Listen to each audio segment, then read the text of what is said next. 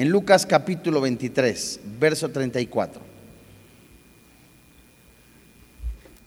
Y santos hermanos en la fe, si buscamos diligentemente en todos los evangelios, Mateo, Marcos, Lucas, Juan, encontramos que Jesús habló siete veces, dijo siete frases cuando estaba en la cruz.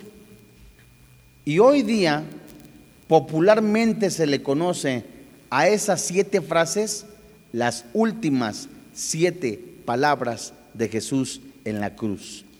A la luz de la palabra de Dios veremos esas siete frases de Jesús en la cruz. Y estas palabras o estas frases, aunque más apropiado, lo correcto es decir frases, ya que en los evangelios se registra que Jesús habló siete veces mientras estaba en la cruz.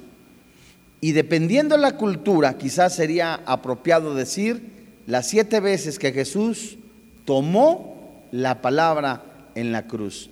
¿Qué nos dicen esas siete frases? ¿Cuál es la enseñanza de esas siete últimas frases que Jesús dijo en la cruz, verdad? Antes de morir.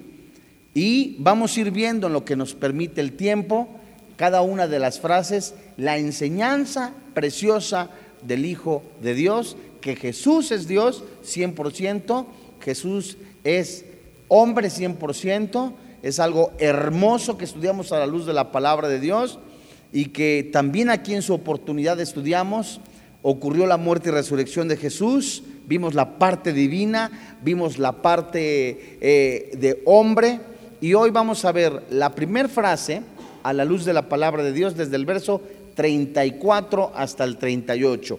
Y vamos a ver la primera. Y Jesús decía, ¿la tenemos todos? Hoy, hoy por única vez vamos a ponerle pausa al Evangelio de Juan. Se acerca Semana Santa. Bueno, sería bueno que sacaras copias de este material o regalaras. No hay ningún problema, sácale copias, compra tratados, mensajes de salvación. Es tiempo urgente de predicar la palabra. Dice el verso 34. Y Jesús decía, Padre, perdónalos porque no saben lo que hacen. Esta es la primera frase. Y repartieron entre sí sus vestidos echando suertes, verso 35. Y el pueblo estaba mirando y aún los gobernantes se burlaban de él, diciendo, a otro salvó, sálvese a sí mismo, si este es el Cristo, el escogido de Dios, verso 36. Los soldados también le escarnecían.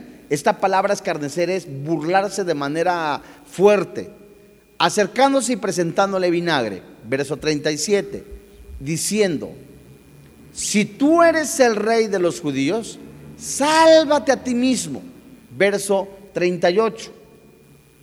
Había también sobre él un título escrito con letras griegas, latinas y hebreas. Este es el rey de los judíos. Santos hermanos en la fe, uno de los mensajes más hermosos, preciosos que nos muestra la Biblia en la persona del Señor Jesucristo es la manifestación de amor de Jesús, el Hijo de Dios.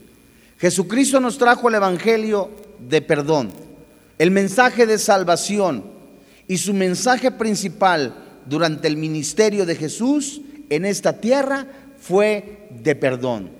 La Biblia nos enseña en Juan 3:16 que está basado el perdón, el perdón de Dios para la humanidad, porque de tal manera amó Dios al mundo que ha dado a su Hijo unigénito, para que todo aquel que en Él cree no se pierda, ¿qué dice la Biblia? Mas tenga vida eterna. En un momento en donde Jesús, el momento más cruento de su vida, más doloroso, más sangriento, Jesús, el Hijo de Dios, colgado en un madero, allí donde estaba sufriendo el escarnio, la burla, completamente siendo objeto como si fuera un títere, eh, historiadores lo describen como un guiñapo humano, allí Jesús mostró más aún la muestra de amor de Dios, de él mismo, de él como la parte de hombre recibiendo el castigo, el castigo que tú y yo merecíamos por nuestros pecados.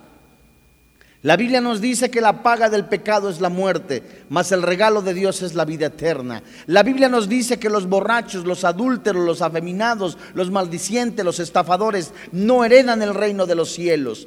Y cuando nosotros leemos la palabra de Dios, nos damos cuenta, el Espíritu Santo nos está diciendo que ese castigo, esa separación que tú y yo merecíamos, Jesús la recibe en su cuerpo, no en el Espíritu no en el alma, en su cuerpo. Allí la ira de Dios es descargada en el cuerpo de Jesús. Leemos después en casa Romanos capítulo 3 versículo 25, en donde la Biblia nos enseña que el mismo Dios puso como propiciación al Señor Jesucristo en el madero, dice esa palabra puso, se traduce, se exhibió, lo exhibió públicamente. Allí Jesús en la cruz recibió el precio del desprecio, el precio del pago por el pecado, por tus adulterios, por las homosexualidades, por todos los pecados. ¿Y cuál fue la respuesta de la humanidad?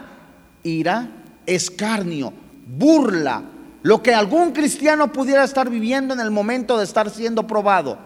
Lo que algún cristiano pudiera estar experimentando en el momento de que es probada su fe, la burla y el escarnio. Jesús no, no dijo, aquí le paramos, ya no continúo, sino que Jesús dijo, perdónalos, Padre. Esta frase es muy interesante.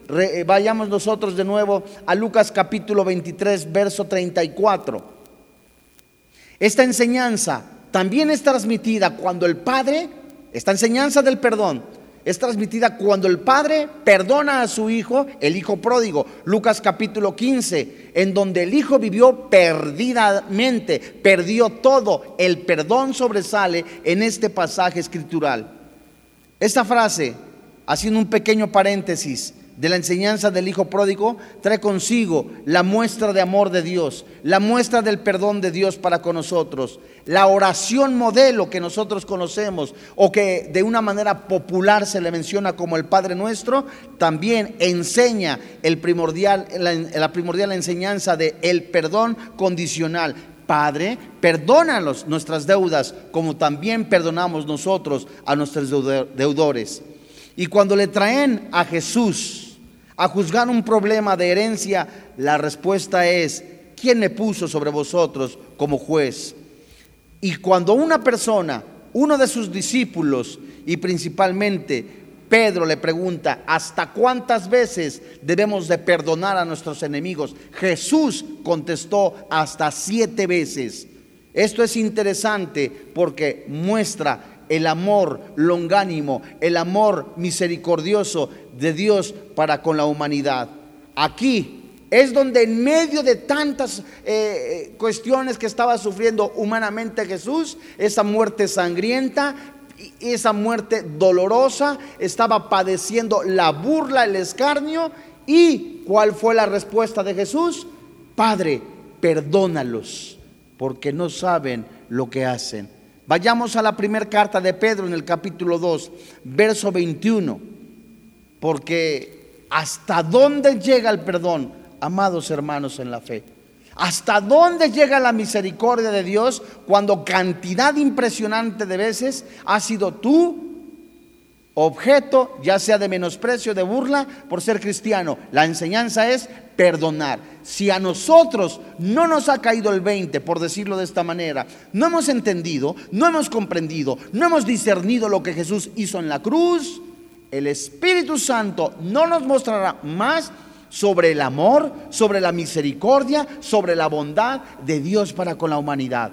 Porque el corazón ¿verdad? Que es engañoso y perverso, porque el corazón que ha sido, si se deja llevar más por las emociones, si se deja llevar más por el rencor, si se deja llevar más por el resentimiento, si se deja llevar por la venganza, llega el momento que se cauteriza, se amarga, se, se llena de resentimiento. Un cristiano, un cristiano, hermano que me escuchas, por convicción y por amor, sabe y da y otorga el perdón y pide perdón.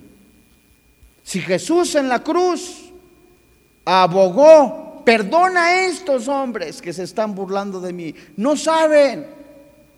¿Cómo voy a perdonar a alguna persona? Dirá, ¿cómo voy a perdonar a mi padre que me abandonó? Es un ejemplo. ¿Cómo voy a perdonar a alguien que me abandonó en la calle? Es un ejemplo. ¿Cómo voy a perdonar a una persona que me violó? Es un ejemplo. A, mi madre que me abandonó, a, mis hermanos que me vendieron. Dios mío, ahora en Cristo. Necesitamos nosotros crecer en la palabra de Dios necesitamos ser llenos por el poder del Espíritu Santo, gobernados por el Espíritu Santo, empezar a vivir este precioso libro, entonces empezaremos a discernir lo que es el perdón de Dios. Si Dios perdonó nuestros pecados que tienen consecuencia eterna, amados hermanos en la fe, ¿cómo no hemos de perdonar a alguien que nos ha ofendido en este planeta transitoriamente? Pues para esto fuiste llamado. Primer carta de Pedro, capítulo 2, verso 21. ¿La tienen? Pues para esto fuiste llamados, porque también Cristo padeció por nosotros. ¿Qué dice? Dejándonos ejemplo para que sigáis sus pisadas. Verso 22. Si tu ídolo, paréntesis, si, tú, si una persona que admiras es un cantante, tratarás de portarte como él. Si una persona que admiras es un escritor, tratarás de leer como él. Si una persona que tú admiras es un, un, ingeniero, un arquitecto, no es malo, ¿verdad? Lo admiras, tiene su lugar, pero el mayor lugar lo tiene el Señor. Si eres cristiano, tratas de imitarlo. Los cristianos, por amor a Jesús, imitamos su vida. Dice el verso 22, siguiendo sus pisadas, imitándolo, el cual no hizo pecado ni se halló engaño en su boca. Verso 23. Quien cuando le maldecían no respondía con maldición. Cuando padecía, ¿qué dice la Biblia? Irónicamente muchos dicen que en el momento que Jesús estaba colgado en la cruz, ¿acaso dijo él, ahorita me bajo y me los voy a surtir? No, sino que él dijo, Señor, perdónalos y muchos de nosotros nos dejamos tomar por lo arrebatado y, y ahorita me las va a pagar. y ahorita, Dios mío. Quien cuando maldecía no respondía con maldición, cuando padecía no amenazaba, sino encomendaba la causa al que juzga justamente. Verso 24, santos de Dios. Quien llevó él mismo nuestros pecados, ¿en dónde? En su cuerpo sobre el madero, para que nosotros estando muertos a los pecados, vivamos a la justicia y por cuya herida, ¿qué dice la Biblia? Fuiste sanados. Verso 25.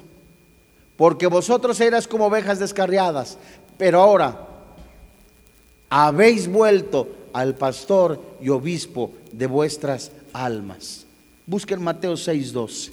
Hermanos, como cristianos necesitamos aprender por convicción a perdonar. Cuando no perdonamos, crece el, crece el resentimiento. Seguido de esto, la amargura, el rencor, el odio, la venganza. Te enfermas, artritis, cáncer, cantidad de cosas que comprobado está, se producen por lo que se riega dentro, las bilis, Dios mío. Ves a una persona, ay, quisieras eh, este, agarrarla del cuello y retrocerla, y, y él muy feliz. Y anda por ella, está patinando ahí por todas las avenidas y lo ves pasar y, ¡ah! ¿por qué se ríe? Y es tan sano, amados hermanos en la fe, es tan sano, Dios mío. Claro, para eso se necesita, si es cierto, hay veces que te hicieron enojar tanto, te hicieron desesperar tanto, que Dios mío, Padre, ¿cómo descargo esto? Pues vengo vengo a la cruz de Jesús, al altar de Jesús en oración. Señor, estoy muy enojado, es un ejemplo. Señor, Panchito, Pancracia, Filomena, híjole, me hizo enojar. Ay, te la encargo, Señor, o te la llevas o te la mando, ¿verdad? No, pero Señor, mejor ahí confiesa. Y el Espíritu Santo empieza a llenarte, a ministrarte, de tal manera que empiezas quizá a llorar, Dios mío, está siendo liberado y lo ves. Y cuando veas a esa persona, la reacción que tengas dirá cuánto ha sanado en tu corazón. Si lo sigues viendo ahí lo ves, Y te quedas así, si lo sigues viendo, lo ves, o lo ves como Jesús lo ve, vamos avanzando. Seguimos. Mateo 6:12. Esto no es fácil, ¿eh? Vamos nosotros caminando en Cristo Jesús. Mateo 6:12. ¿Qué dice? Y perdonan nuestras deudas como también nosotros perdonamos a nuestros deudores. Verso 13. Y no nos metas en tentación, mas líbranos del mal, porque tuyo es el reino y el poder y la gloria por todos los siglos. Amén. Verso 15. 14. Porque si perdonáis a los hombres sus ofensas, ¿qué dice? Os perdonará también a vosotros vuestro Padre Celestial. Esto es muy interesante antes de avanzar al verso 15. ¿Sabes a qué se refiere eso? Bueno, si yo perdono a Panchita, ¿Dios me perdona? Pero si no lo perdono, ¿no me perdona? A esto se le llama retener. Es decir, yo estoy reteniendo la amargura, el rencor, el resentimiento, el odio. ¿Estás enojado? No, así soy. No, tenemos de veras, Dios mío, Dios mío, ¿sabes qué? Hay molestias tan grandes, tan severas. Dios ya nos perdonó de todos nuestros pecados que nos hacían acreedores al fuego eterno. Ahora, Dios mío, es que me cuesta trabajo.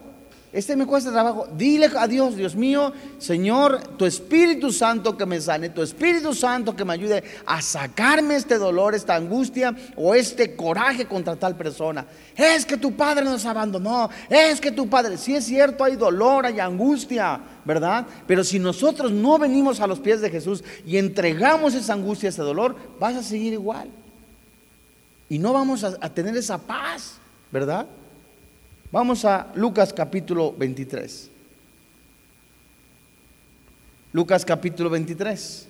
Con esta primer palabra o esta frase, Padre, perdónalos porque no saben lo que hacen, podemos pasar un estudio enorme, precioso. Vamos a ver la segunda frase. En Lucas capítulo 23, verso 39.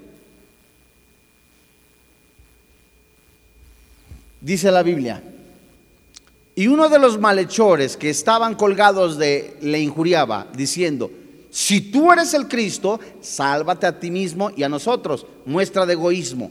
Verso 40. Respondiendo el otro, le reprendió diciendo, ni aún temes tú a Dios, estando en la misma condenación. Verso 41. Nosotros, a la verdad, justamente padecemos porque recibimos lo que merecieron nuestros hechos. Mas este ningún mal hizo. Verso 42. Y dijo a Jesús, acuérdate de mí. Aquí ya habla de arrepentimiento. Acuérdate de mí cuando vengas en tu reino. Verso 43. Entonces Jesús le dijo, de cierto te digo que hoy, ¿qué dice? Esta, estarás conmigo en el paraíso. Esta segunda frase, amados hermanos, podremos decirla que esta frase, este pasaje escritural es evangelístico, porque este hombre, este delincuente que reconoce su incapacidad, reconoce quién es Jesús, reconoce que se merecía el castigo y que allí junto a él estaba el único Hijo de Dios el que es el camino, la verdad y la vida. Dios mío, esto es hermoso porque no hay nada más precioso que el Espíritu Santo nos enseñe, nos muestre a través de la palabra que los seres humanos, los hombres, somos incapaces de tener una salvación a través de nuestras obras. Nunca en la vida tendremos una salvación por las peregrinaciones. Nunca en la vida tendremos una salvación a través de guardar un día a la semana. Nunca en la vida tendremos una salvación porque alguien nos dijo, ahora eres salvo porque eres hijo de fulano de tal. Jamás. Este hombre reconoce, santos de Dios, imposible tener la salvación por nuestros méritos humanos y que somos merecedores de un castigo por todos nuestros hechos. Y Jesús le promete, hoy mismo, ¿qué? Estarás conmigo en el paraíso. Lo más hermoso para el creyente, ¿verdad? Que no tiene que esperar mucho para presentarse ante el trono de misericordia y amor. Jesús enseña la forma en que Dios nos pasa de la muerte eterna al reino celestial.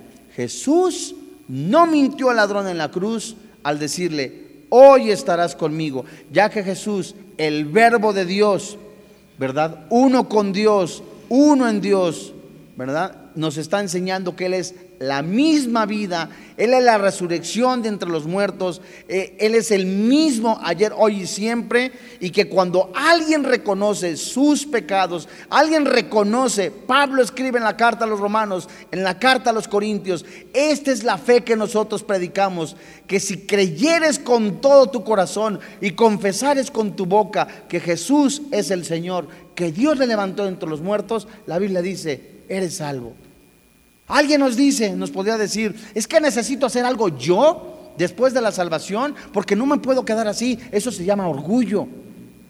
Dios mío, es que necesito hacer más obras. No, necesitamos ganarnos. Ya Dios nos dio la salvación en la cruz, pero necesitamos hacer también nosotros otra cosa para ganarnos la salvación. No es cierto. Podemos citar Santiago, en donde el hermano de Jesús le está diciendo a la iglesia, muéstrame tu fe con tus hechos. ¿Eso qué significa? Que si tú eres nacido de nuevo, tiene que haber una transformación, tienes que ser diferente y tus obras evidencian que eres nacido de nuevo. Nunca las obras nos van a dar la vida eterna. Efesios capítulo 2. Nunca. Y el creyente, esto es hermosísimo, ya cuando el mismo Señor Jesús le dijo al ladrón, Hoy mismo estarás en el paraíso, ¿verdad? La misma palabra de Dios nos dice que en el momento que nosotros muramos, ya sea que pase algo, te dé un infarto, eh, te ocurra algo en, la vida, eh, te atropelle, algo suceda, pero que tú te lances, te, te vayas de este planeta, Hebreos capítulo 9. Está establecido que los hombres mueran una sola vez. Y vamos a estar en la presencia del Señor, fíjate. Por ahí dice, dice nuestro pastor, ahí van en la ambulancia, ¿no? Ahí va en la ambulancia la persona y todo el mundo está diciendo, aguántame tantito. Y esa es la parte humana, sí es cierto. Queremos estar con nuestros familiares, es la parte humana. Pero cuando imagínate, imagínate lo que Pablo dice, cosas que ojo no vio, que oído no oyó. Lo, lo, sí es cierto, esa es una enseñanza para aquí que se muestra a través de la palabra de Dios, pero él mismo dice que sube, no sabe que si fue en sueños, que fue en espíritu, pero que estuvo viendo al cielo lo hermoso que es el paraíso, lo hermoso que es el cielo, santos hermanos en la fe. Así que cuando Dios te ha prometido el cielo, Dios mío, no dudes ya, si verdaderamente eres un genuino cristiano, que tienes la vida eterna. Juan 14, 1.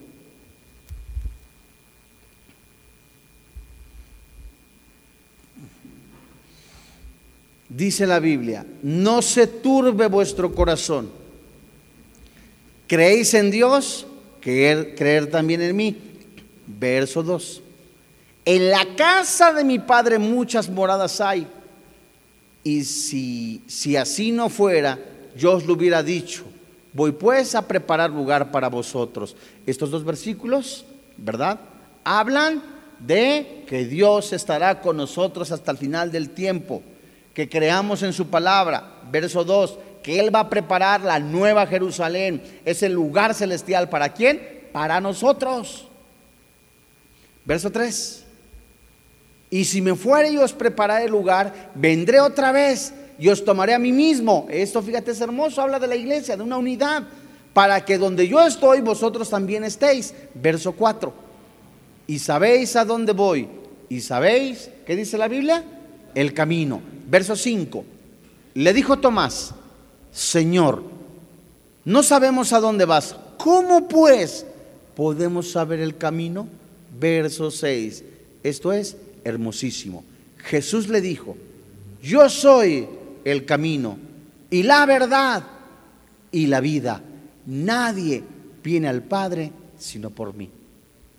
Otra vez, no son los ritos ceremoniales, no son las liturgias religiosas, no son tampoco las costumbres religiosas las que nos da la vida eterna, hermanos en la fe, personas que nos visitan. Es solamente Jesús el camino y la verdad y la vida. Qué hermoso que el Espíritu Santo nos esté hablando, que te esté hablando a tu mente, a tu corazón, que te esté convenciendo de pecado, justicia y juicio, que te esté diciendo que las religiones no salvan, que es algo gravísimo confiar en, un, ser humano para salvación, en, un líder mundial, en, un líder religioso. Es completamente detestable delante de Dios y lo hermoso es que Jesús extiende su mano para decirte, yo soy la resurrección y la vida. Fíjate qué hermoso. Juan capítulo 19, verso 23. ¿Cuál fue la primera palabra? ¿O la primera frase? Padre, perdónanos. El perdón, ¿cierto? La segunda palabra, la frase. Muy bien, habla de promesa. Qué precioso, ¿no? Verso 23. Cuando los soldados hubieron crucificado a Jesús, tomaron sus vestidos e hicieron cuatro partes, una para cada soldado. Tomaron también su túnica, la cual era sin costura, de un solo tejido de arriba a abajo. Verso 24. Entonces dijeron entre sí, no la apartamos, sino echemos suerte sobre ella a ver de quién será. Esto fue para que se cumpliese la escritura que dice, repartieron entre sí mis vestidos y sobre mi ropa echaron suertes. Y así lo hicieron los soldados. Verso 25. Estaba junto a la cruz, estaban junto a la cruz de Jesús su madre y la hermana de su madre, María, mujer de Cleofas, y María Magdalena. Verso 26. Cuando vio Jesús a su madre y al discípulo a quien él amaba, que estaba presente, dijo a su madre, mujer, he aquí a tu hijo. No quites el versículo, mi hermano, tantito. Pregunta, ¿esto nos puede llevar a un buen tiempo de estudiar las escrituras? ¿Era Juan, el discípulo, hermano de Jesús? ¿De manera consanguínea? Primer pregunta. Dos, ¿por qué Jesús le dice madre a María y en la parte final le dice mujer? Eso es muy interesante, ¿verdad? La pregunta es, bueno, entonces, ¿quién estaba muriendo? ¿Jesús hombre o Jesús Dios? Lo último es imposible. Jamás en la vida Jesús Dios, Dios nunca muere, Dios no muere, es eterno, es espíritu. ¿Qué significa esto? Eso es más interesante. ¿Y por qué eh, Jesús le dice esto? Verso 27. Después dijo al discípulo, siguiente frase, he ahí tu madre. Y desde aquella hora el discípulo, ¿qué dice? O sea que no vivían juntos, no eran familiares. Fíjense ustedes, eso lo estudiamos muy bien hace como medio año en una enseñanza que se llamó, fue en Juan también, hicimos un paréntesis, se llamó El Cristo falsificado. Fueron cinco enseñanzas.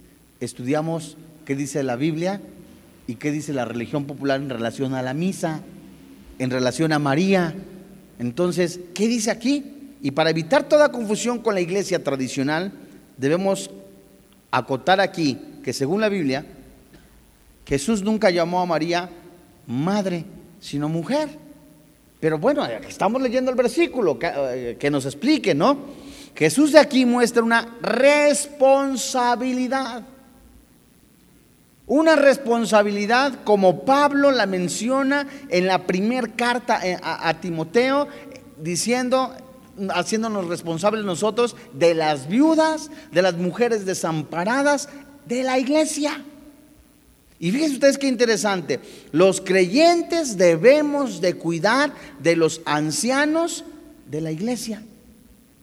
Acá, los domingos, como ejemplo, hay un ministerio que se llama Granero Abundante.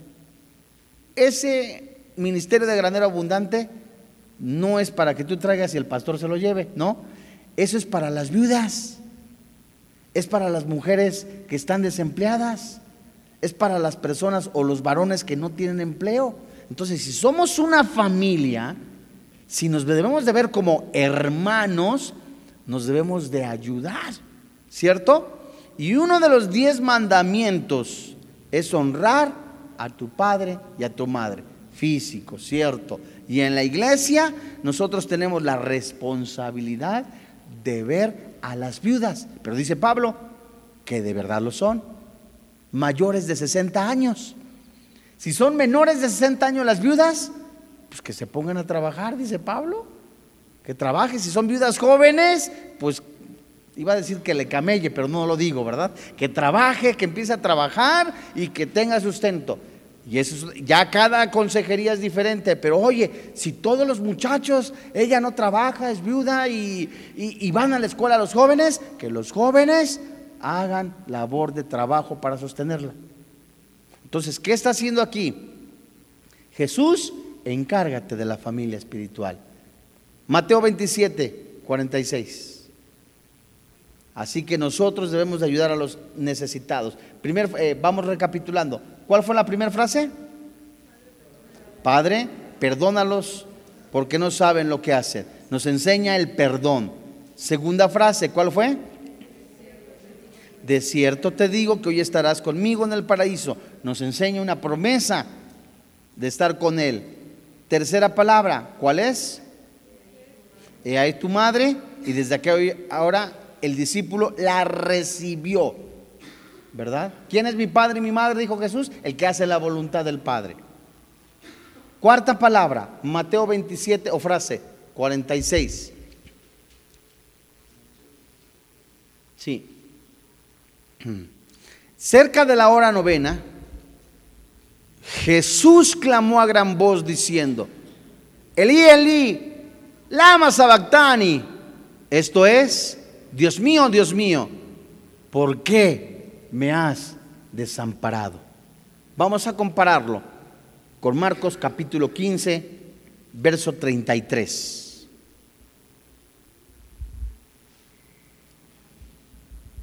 La diferencia de lenguajes que hay en la narración, una es en hebreo, la otra es en arameo.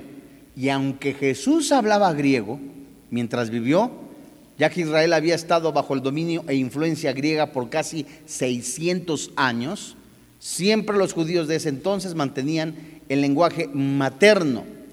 Y en los momentos familiares y personales hablaban el lenguaje materno. ¿Qué expresó aquí Jesús? Cuando vino la hora sexta, hubo tinieblas sobre toda la tierra hasta la hora novena. Verso 34. Y a la hora novena Jesús clamó a gran voz diciendo, Eloi, Eloi, lama sabactani, que traducido es, Dios mío, Dios mío, ¿por qué me has desamparado? Santos hermanos en la fe, ¿cuál fue o qué llevó a la muerte a Jesús? ¿Alguien me puede decir?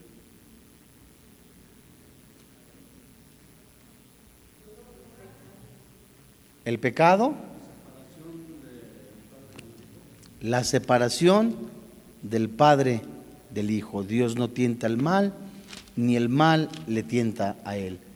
Algunos anotadores han descrito que sufrió un infarto.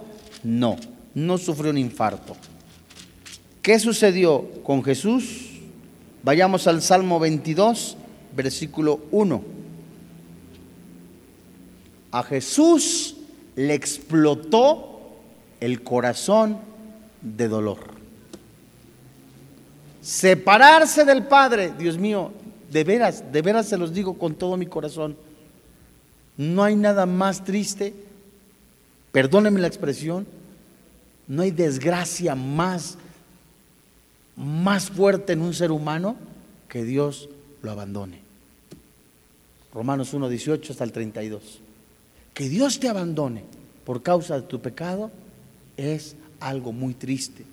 Dios mío, te enojaste, se pierde la comunión con el Señor, eh, se puede restaurar esa, esa, comunión con el Señor a través de reconocer nuestros pecados, a través de venir a la cruz, de reconocer que somos pecadores, Dios mío, gracias por el perdón que hay, que derramas bendición sobre mi vida. Pero cuando una persona escucha, arrepiéntete, abandona el adulterio, abandona la fornicación, abandona esa amante, deja de tener relaciones sexuales con tu novio, deja de tener relaciones sexuales con tu novia, deja de robar, deja de adulterar, que Dios te esté hablando a tu corazón, a tu vida y que tú estés aún de aferrado en el pecado. No hay nada más triste que Dios te abandone. A Jesús le dolió que el Padre lo haya abandonado. Fíjense ustedes. Y cuando Dios abandona a un ser humano, cuando Dios abandona a una familia, cuando Dios abandona a un municipio, a una colonia, a una ciudad, hasta un país, Dios mío, se han quitado las barreras de protección divina, se han quitado eh, eh, hasta los ángeles, pudiéramos decir, para que se metan en caballerías, por decirlo de esta manera, demonios y destruyan a una persona o a una familia o a una comunidad, tal como lo estamos viendo ahora. Que el hombre mismo le entrega por causa de su pecado, santos de Dios, que le entrega las llaves a Satanás para con tal de estar disfrutando el alcohol, las drogas, la pornografía, la inmoralidad. Dios te sigue hablando.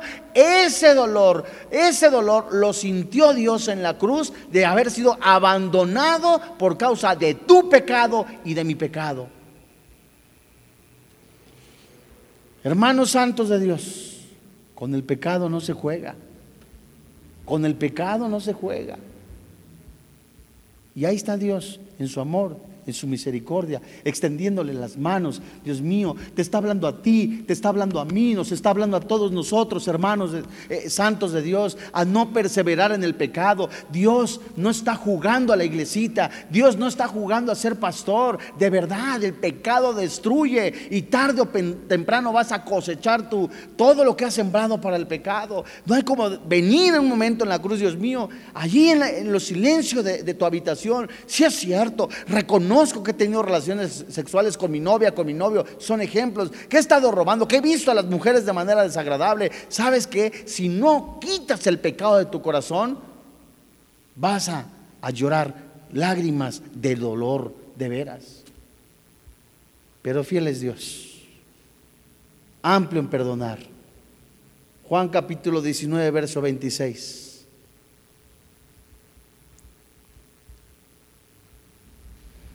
En Juan capítulo 19, verso 26, la quinta palabra o la quinta frase. Cuando vio Jesús a su madre y al discípulo a quien él amaba, que estaba presente, dijo a su madre, mujer, y a tu hijo. Verso 27.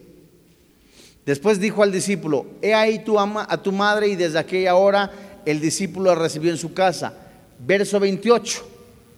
Después de esto, sabiendo Jesús que ya todo estaba consumado, dijo, para que la escritura se cumpliese.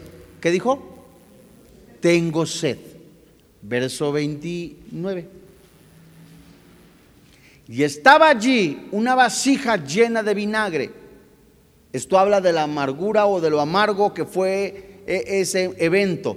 Entonces ellos empaparon en vinagre una esponja y poniéndola en un hisopo, es como un cotonete grandote. En un hisopo se la acercaron a la boca. La última frase fue, tengo sed. Primero podemos ver en parte literal, humana, la parte humana de Jesús en la cruz. Él vivió como hombre y murió como hombre. Primer carta a Timoteo, capítulo 3, verso 16. Pueden llegar los testigos de Jehová y decirte, es que Jesús solamente fue un hombre, murió y ahí se acabó todo. No, mijito. Lea usted tesalonicenses. ¿Por quién fue dado y revelado Apocalipsis? Por Jesús. Hay muchísima enseñanza. E indiscutiblemente grande es el misterio de la piedad. Dios fue manifestado en carne, justificado, ¿cómo dice la primera parte? Dios fue manifestado en carne, ¿cierto? Y aquí, santos de Dios, nos podemos estacionar muchísimo. Como la Biblia demuestra, Juan capítulo 1, verso 1, Génesis, ¿verdad? Capítulo 1, Colosenses capítulo 1 hasta el capítulo 3. Efesios capítulo 1, cantidad impresionante de, de, citas bíblicas mostrándonos a Jesús como 100% hombre, como un ser, como Dios, como el mismo Dios verdadero. Esa manifestación, lo que nuestra mente o lo que la mente en esos momentos, dice Lucas desde el capítulo 1 en adelante, que lo que ellos vieron, lo que ellos oyeron, eso escribieron, eso testificaron. Lucas, el doctor Lucas estuvo indagando quién era Jesús, de dónde venía. Esa misma gloria, esa misma manifestación hecha carne está en Jesús. Fíjense qué hermoso. Este es el misterio de la piedad. Dios fue manifestado en carne. Y quien dice que Dios no se ha manifestado en carne es anticristo. Y hay una secta que te dice que Jesús no es Dios. Es los testigos de Jehová. Tienen el espíritu anticristo. Indiscutiblemente grande es el misterio de la piedad. Dios fue manifestado en carne, justificado en espíritu, visto de los ángeles, predicado a los gentiles, creído en el mundo. ¿Y qué dice la Biblia? Y recibido arriba en gloria. Rápidamente. Primer carta de Juan, capítulo 4, verso 2.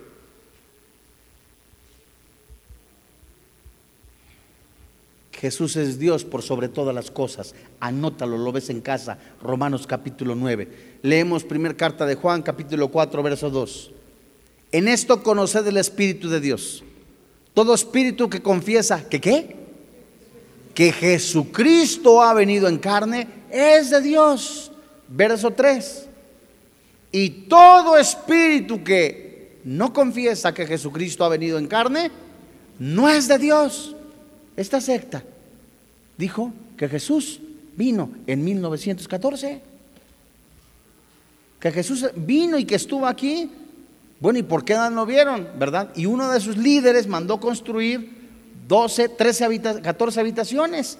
Doce para sus discípulos, una para Jesús y otra para el líder. Lo lees en un libro de la Watchtower. Y cuando te das cuenta que Jesús dice la Biblia que todo ojo le verá, te estás dando cuenta que están diciendo, como dicen por ahí, marihuanadas. O sea, todo ojo le verá. No como ellos dicen que en 1914 eh, ya vino de manera espiritual. De manera espiritual, santos de Dios, está el Espíritu Santo. Y todo espíritu que no confiesa que Jesucristo ha venido en carne, no es de Dios. Y este es el espíritu. ¿De quién? Del anticristo, el cual vosotros habéis oído que viene y que ahora ya está en el mundo. Rápidamente, segunda carta de Juan, capítulo 1, verso 7. Jesús no había comido ni bebido desde la una de la mañana, que en la noche fue entregado para el momento en que estaba en la cruz, eh, ya habían pasado de siete a nueve horas y era lógico que tuviera sed.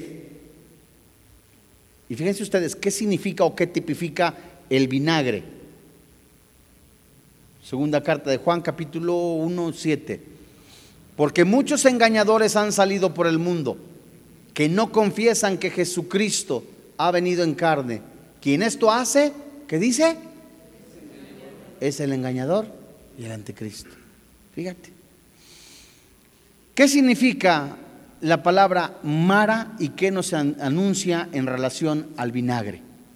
La palabra mara, así como las aguas amargas que Israel vivieron en el desierto antes de la vara, que la vara tocara la piedra, símbolo de Jesucristo, tocara el agua, hay muchos que hoy, ¿verdad? Dice la palabra de Dios, esa palabra mara se traduce amargura. La vara con que es tocada la piedra para que saliera el agua anuncia, tipifica, nos enseña, nos muestra la resurrección de Jesucristo y lo amargo que fue su muerte. Pero las aguas de Jesús endulzan el corazón de aquel que viene a sus pies. Fíjate qué precioso. Isaías capítulo 41, verso 17.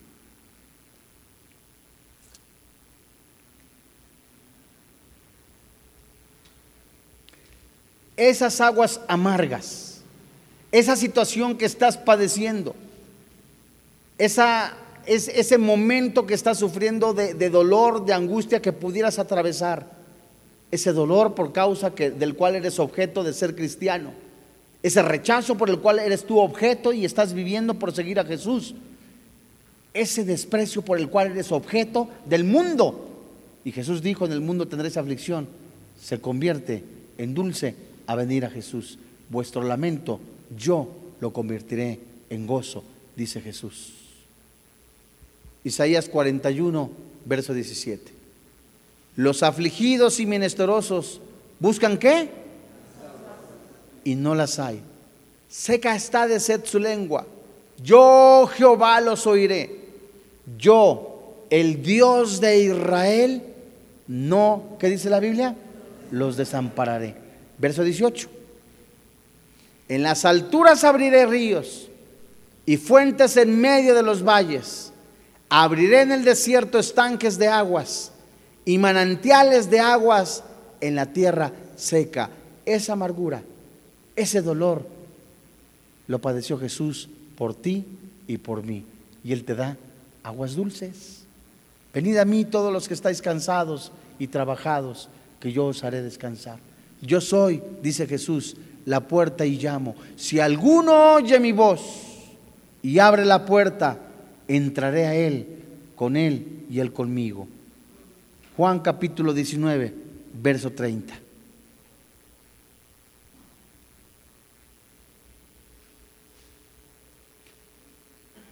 ¿Cuántas frases van? Con esta la sexta. Cuando Jesús hubo tomado el vinagre, dijo, ¿qué? Consumado es. Y habiendo inclinado la cabeza, ¿qué dice la Biblia? Entregó el Espíritu. No cabe duda que en este momento, cuando la palabra de Dios nos enseña esta frase, consumado es, se traduce he acabado, he completado mi trabajo. Allí en la cruz Jesús recibió los azotes, el castigo, el desprecio, la burla por causa de tus pecados y de mis pecados. Jesús no dejó la obra inconclusa, la terminó. No se necesitan las obras para ser salvo. Son una evidencia de salvación. Segunda carta Lucas capítulo 23, verso 44, disculpa. No hay nada más hermoso que escuchar la frase, la frase tan hermosa, consumado es. Es decir, ya está pagado. No se necesita ni el purgatorio, no se necesitan ni las mandas. No se necesita tampoco ni favores especiales, ni cortarse el chongo. Ya Jesús pagó por todos tus pecados. Lucas 23, 44. Cuando era como la hora sexta, hubo tinieblas sobre toda la tierra hasta la hora novena. Verso 45. Y el sol se oscureció y el velo del templo se rasgó por la mitad. Verso 46.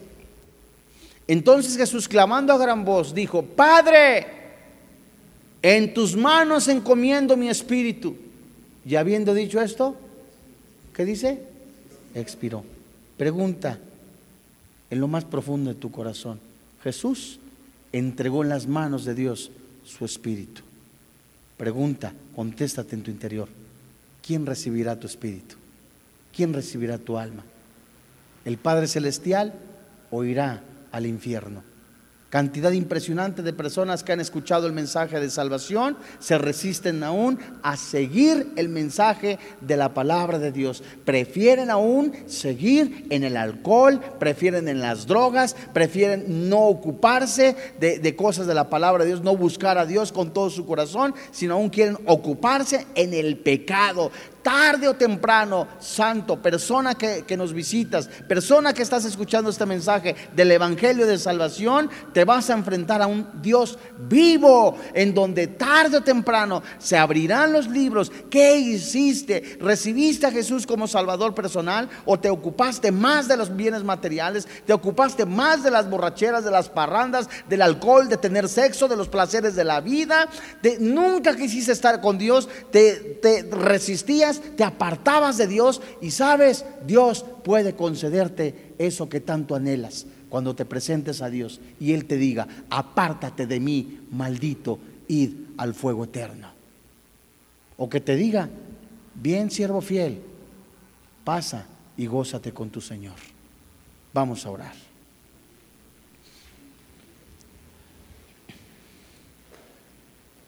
¿En cuáles manos depositarás tu espíritu cuando te toque partir? ¿Cuál es tu esperanza? ¿Es acaso un empleo en el cual has fincado tu esperanza? ¿Quién es tu esperanza? ¿El jefe de oficina? ¿Tu amante? ¿O es Jesucristo? ¿En qué manos vas a depositar tu espíritu cuando te toque partir de este planeta? Dios es real, el infierno es real, el cielo es real, los cielos cuentan la gloria de Dios.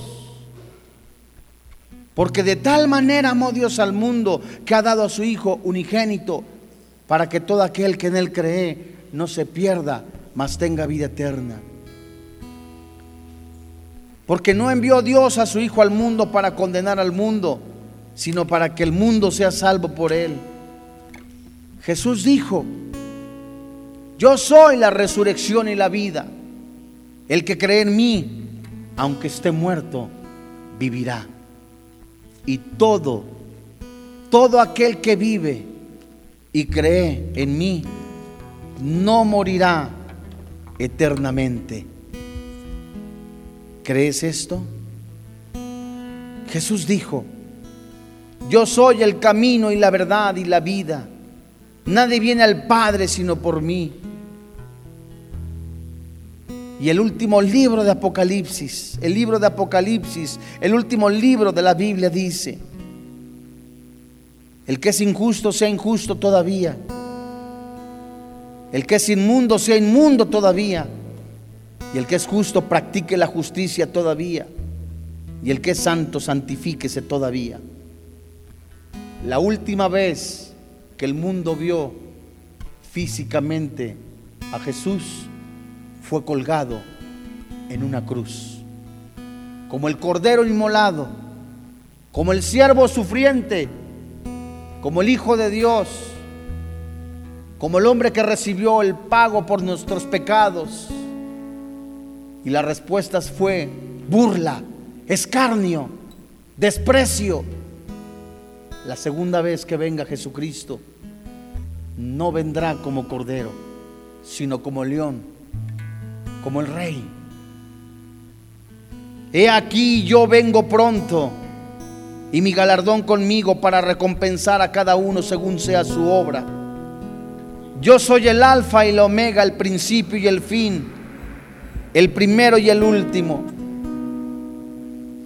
Bienaventurados los que lavan sus ropas para tener derecho al árbol de la vida y para entrar por las puertas en la ciudad. Mas los perros estarán fuera, los hechiceros, los fornicarios, los homicidas, los idólatras y todo aquel que ama y hace mentira. Yo Jesús he enviado mi ángel para daros testimonio de estas cosas en las iglesias. Yo soy la raíz y el linaje de David, la estrella resplandeciente de la mañana y el espíritu y la esposa dicen, ven. Y el que oye diga, ven. Y el que tenga sed, venga. Y el que quiera, tome del agua de la vida gratuitamente. Ven a Jesús. Él es el autor y consumador de la fe. Él es Jesús. El único, el camino y la verdad y la vida. Él es Dios. Él es el que extiende su mano para salvarte de esa vida miserable de pecado y para pasarte una vida de paz. Hay perdón en Jesús. Hay vida en Jesús, vida eterna en Jesús. No olvides que la paga del pecado es la muerte, que ni los borrachos, ni los adúlteros, ni los afeminados, ni los maldicientes, ni los estafadores heredan el reino de los cielos. Hay perdón en la sangre de Jesús. Alguno dirá, oiga, he abortado muchas veces, he robado, he asesinado, he adulterado, pero hoy quiero a Jesús. Ven a Jesús, hijo. Ven a Jesús, hija. Jesús es la respuesta. Jesús es la solución. Jesús no te promete un lugar en la política. Jesús no te promete riquezas materiales. Jesús no te promete ser presidente o ser gobernador. Jesús te promete vida eterna, vida en abundancia. Ven a mí, dice el Señor Jesús.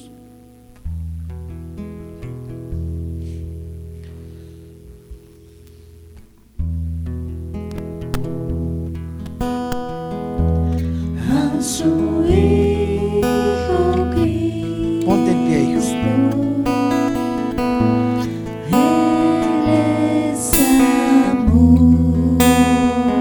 Ponte en pie, hijo.